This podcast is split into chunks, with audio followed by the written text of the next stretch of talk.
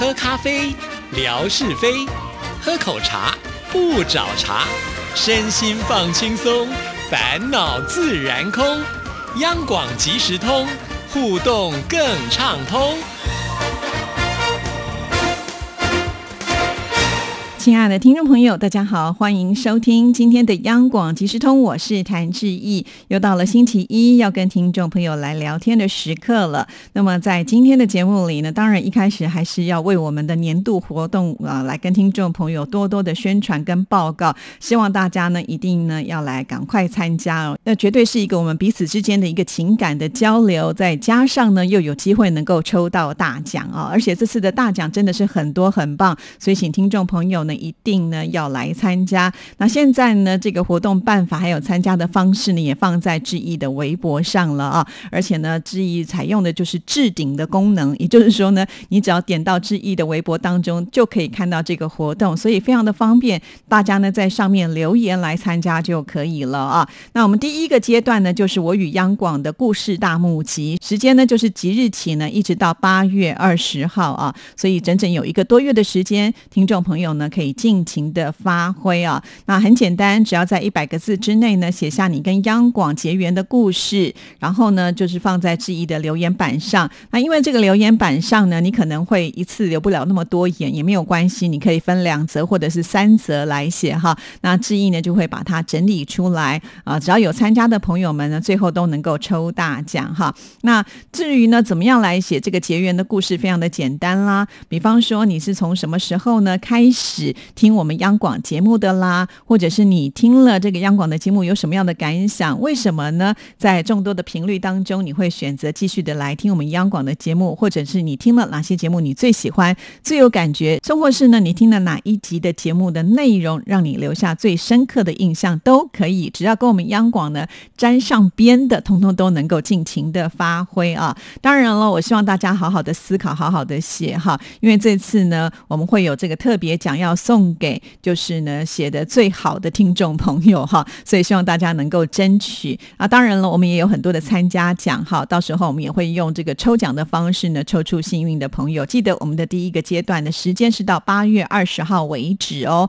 当然，也许有些听众朋友呃个性呢比较这个害羞一点点，不好意思呢就张贴出来让别人看到，那也没关系，你也可以透过私讯呢传给志毅，这是透过微博的方式，或者呢你说呃想。要用这个 email 的方式传给志毅也可以啊。那志毅的 email 信箱是 r t i t a n t a n at gmail dot com r t i t a n t a n at g m a i l 点 c o m。欢迎听众朋友呢，要把握这一次的机会哟。好，那以后呢，我会尽量的，就是提醒大家不要忘了参加哈。因为常常我们很多听众朋友觉得，哎呀，时间还很长嘛，那我再想一想吧，好吧，改天我再来参加吧。结果呢，这个一拖再。拜托，就错过我们的时间了，那就会非常的可惜。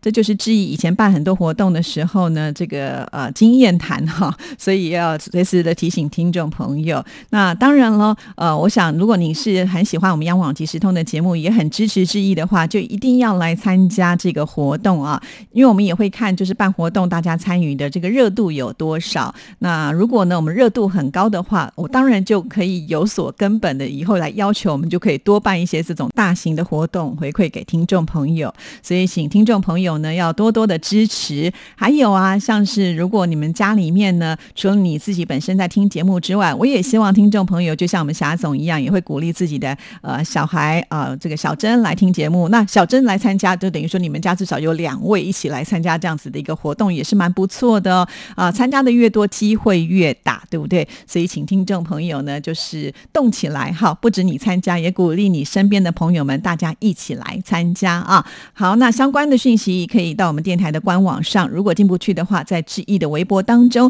也可以看到很详细的一些内容。按照上面的方式呢来参加，或者是你不懂的地方，随时的来问志毅都可以哦。好，那在今天的节目里呢，要来回复听众朋友的信件了啊！这是我们的霞总又写来了信件，不过呢，这封信是比上一次呢志毅在念出呃霞总的女儿小珍。的信件更早寄来给志毅啊，但是中间又穿插了很多的照片啦，还有呃这个呃我们小珍的信件啦，所以呢就被淹没掉了，也志毅就忘记了。好在我们霞总有提醒志毅啊，所以赶快呢翻回来找一找，念给大家听。哇，也是很长的一封信哦。这次的标题是牵挂在六月腊肠花的思念里，祝福漂洋过海而来。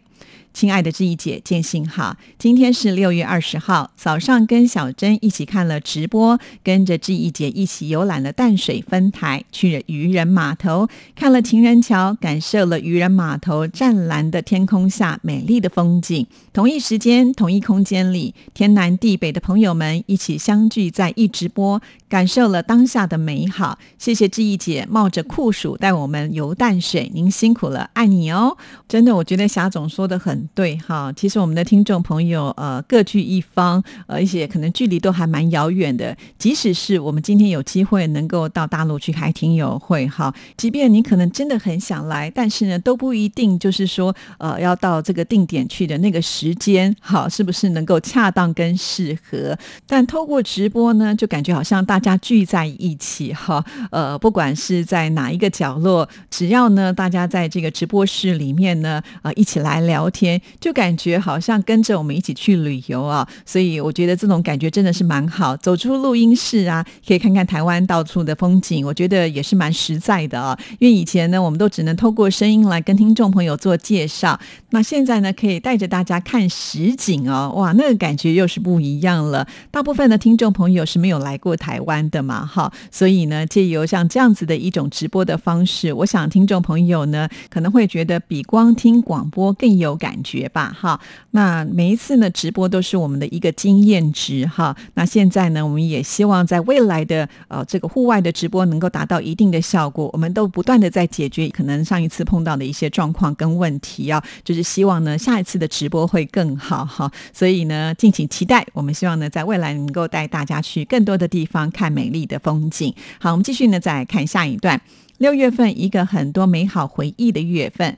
两年前的六月，我终于踏上了台北的土地，去了央广，见到了心心念念的志毅姐、文哥，还有梅珍大小姐。时光匆匆，两年就过去了。回想起来，那些一幕幕见面的场景，仿佛还在昨天。人一旦开始回忆过去，是不是就意味着变老了？哈哈，是不是有一点白头宫女话当年的感觉呢？其实不会啊，因为那些都是真的美好的回忆嘛。对我来说，真的那个时间过得好快哦。还记得就是霞总啊，还有大小姐那天呃来央广的时候呢，还帮我庆生啊。就是呢，我们的福琴帮之意呢，从遥远的宁夏呢遥控订了一个蛋糕哈。我们在那里拍照唱生日快乐歌，我都还记得我穿的是哪一件衣服呢哈。非常的谢谢，你看真的是很有缘分哦。我相信当时大小姐啊还。还有我们的霞总在订机票的时候，也不知道那一天是之一的生日吧？你看多么的特别哈！呃，就算是呢。呃，我们来当白头宫女画当年，我觉得也画得很开心啊，一点都不怕白头。好，继续再来看下一段。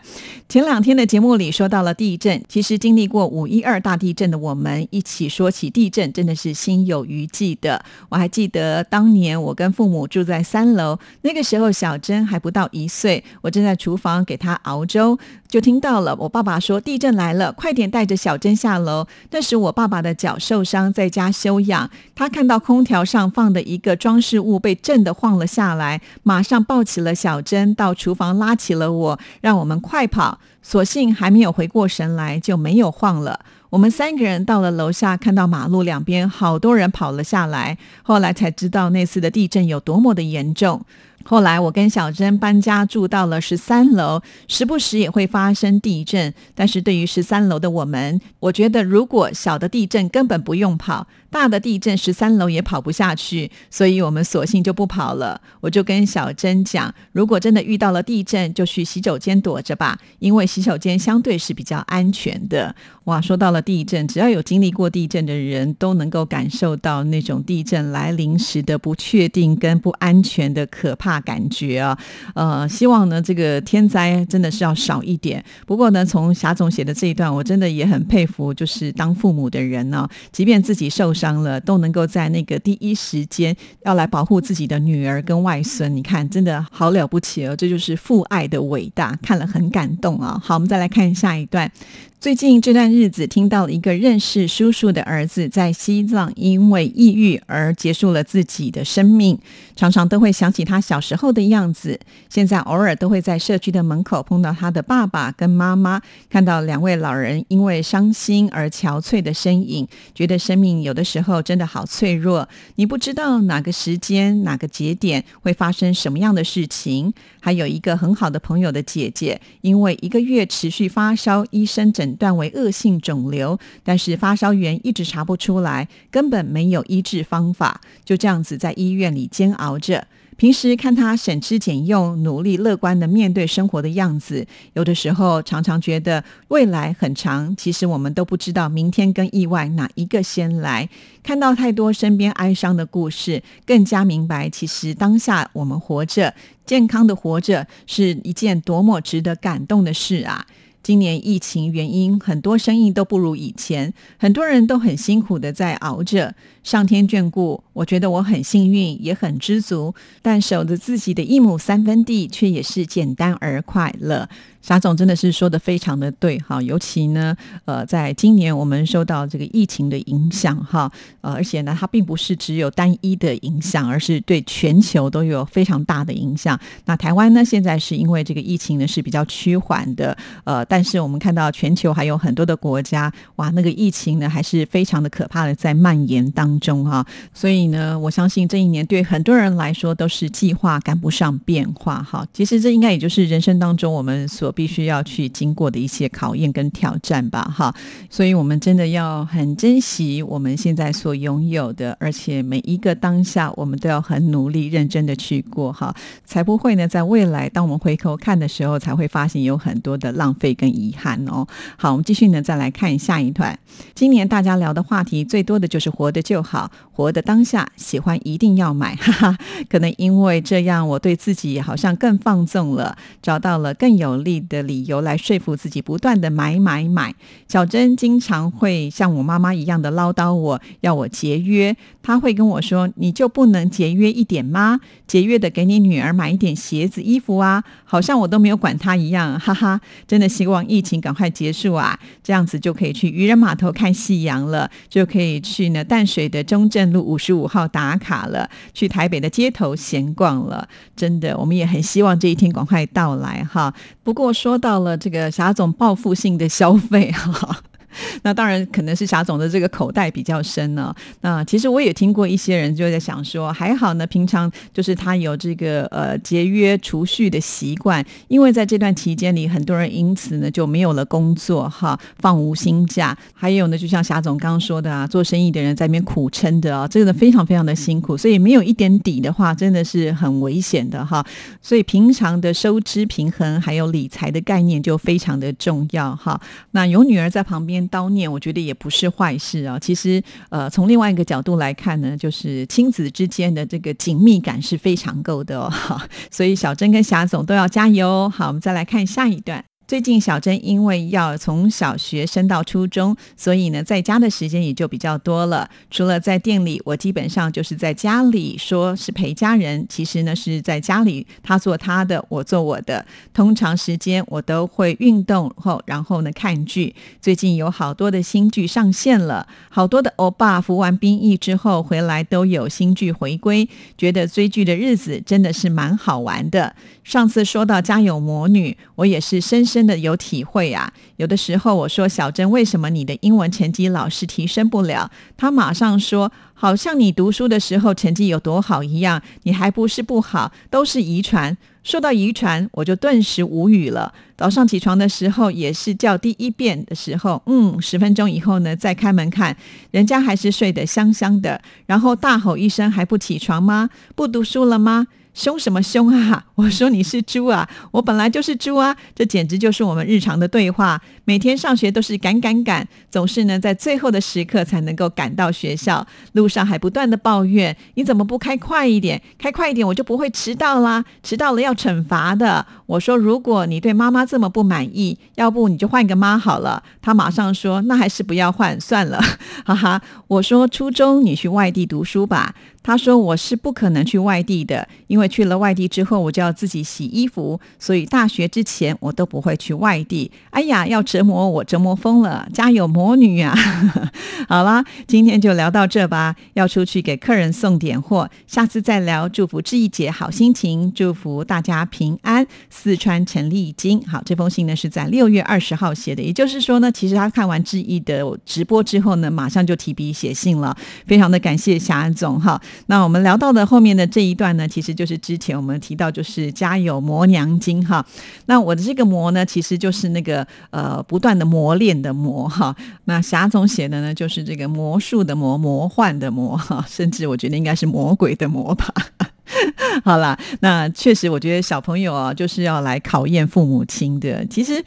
呃，我们好像以前都没有人真正教过我们应该如何当一个合格的父母亲，可是我们就开始当父母亲了，我们就会采用呢原来爸爸妈妈可能对待我们的那一套来呃教小孩啊，但是呢爸爸妈妈的那一套有没有办法随着现在的时代进步，就像手机一样啊，不断不断的要更新，恐怕呢还来不及更新，我们就要面对更新的一些状况哈，所以其实照顾孩子对于我们这些家长来说，尤其呢又是必须要去上班工作的父母亲。来讲，那真的是一件相当辛苦的事情。哈，所以在面对孩子的过程里头，我其实也碰到很多的挫折。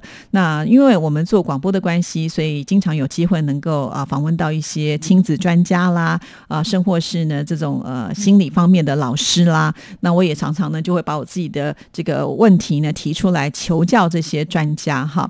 那毕竟呢这些专家就是有些人访问久了，大家也就呃比较像是朋。朋友啊，在谈话上呢，可能在节目里面专家角色的身份就不太一样了。其实后来我也发现，就是这些专家我们会碰到的问题，他也会碰到哈。他们虽然呢，平常在我们节目当中可能讲的头头是道，有很多的理论，有很多实际的经验，但是呢，他们通常呢，在处理的过程当中，跟大家都一样，还是会有所情绪啊。只不过呢，就是他们呃失去这个理智的时间呢，会比我们稍微缩短一些，因为。他知道那样子是没有办法来真正解决问题的，所以呢，他们会比较懂得，就是要快速的回归到理智线的那一个部分哈。因为呢，唯有真正在头脑比较冷静的情况之下，才能够解决事情嘛哈。其实我也好几次呢，就会想说，我一定要记得专家跟我说的这些话啊。但是啊，当我实际在对战的时候，告诉听众朋友，我那理智线呢，很快的就被激怒到不晓得飞到外太空的哪一段去了哈。所以一时半载也回不来。哈，但是呢，就像呃文哥上次在我们节目当中啊提到这个黑幼荣先生提到的这个人际关系的一个练习嘛哈，最重要的一点就是三不政策哈，不批评、不抱怨、不责备哈。那当然这个是一个最高境界了哈。一般凡人要是完全能够做到的话，我想黑幼龙先生也不用呢呃开这样子的课程啊让大家来学习了。但是至少呢，我就觉得可以朝这个方向。去努力吧，哈！虽然现在距离好像还蛮遥远的，但如果我们肯努力，至少那个距离应该可以每一次每一次的更接近一些。就像呃文哥说的，到底这些专家他们能不能够做到呢？专家的回复就是告诉我们，他们也是不断的在做练习，很多事情就是经验上的累积，练习之后呢就会比较好一些了。还有啊，我记得我们专家曾经在节目当中也说过，他说如果你家的小孩呢会跟你顶嘴，那你会发现，哎，隔壁的邻居的。小孩也是如此，或者是你小孩的同学呢，跟妈妈讲话也不是那么的客气，他就告诉你这就是正常现象，也就是所有的人呢，通常在这个阶段里面都会有这样子的一个反应。如果呢，他反而是逆来顺受的时候，你恐怕还要更担心，哎，他是不是不正常？当时我听到这段话的时候，有一点觉得，哎，这个专家是不是在安慰我们呢？哈，所以我也会开始回想，就是当我们自己在呃，就是很难管教的那个阶。阶段的时候，是不是也是这样顶撞父母呢？那会不会因为这个顶撞就影响到了现在跟父母亲之间的一个关系呢？其实我觉得这也是大家可以来思考的啊。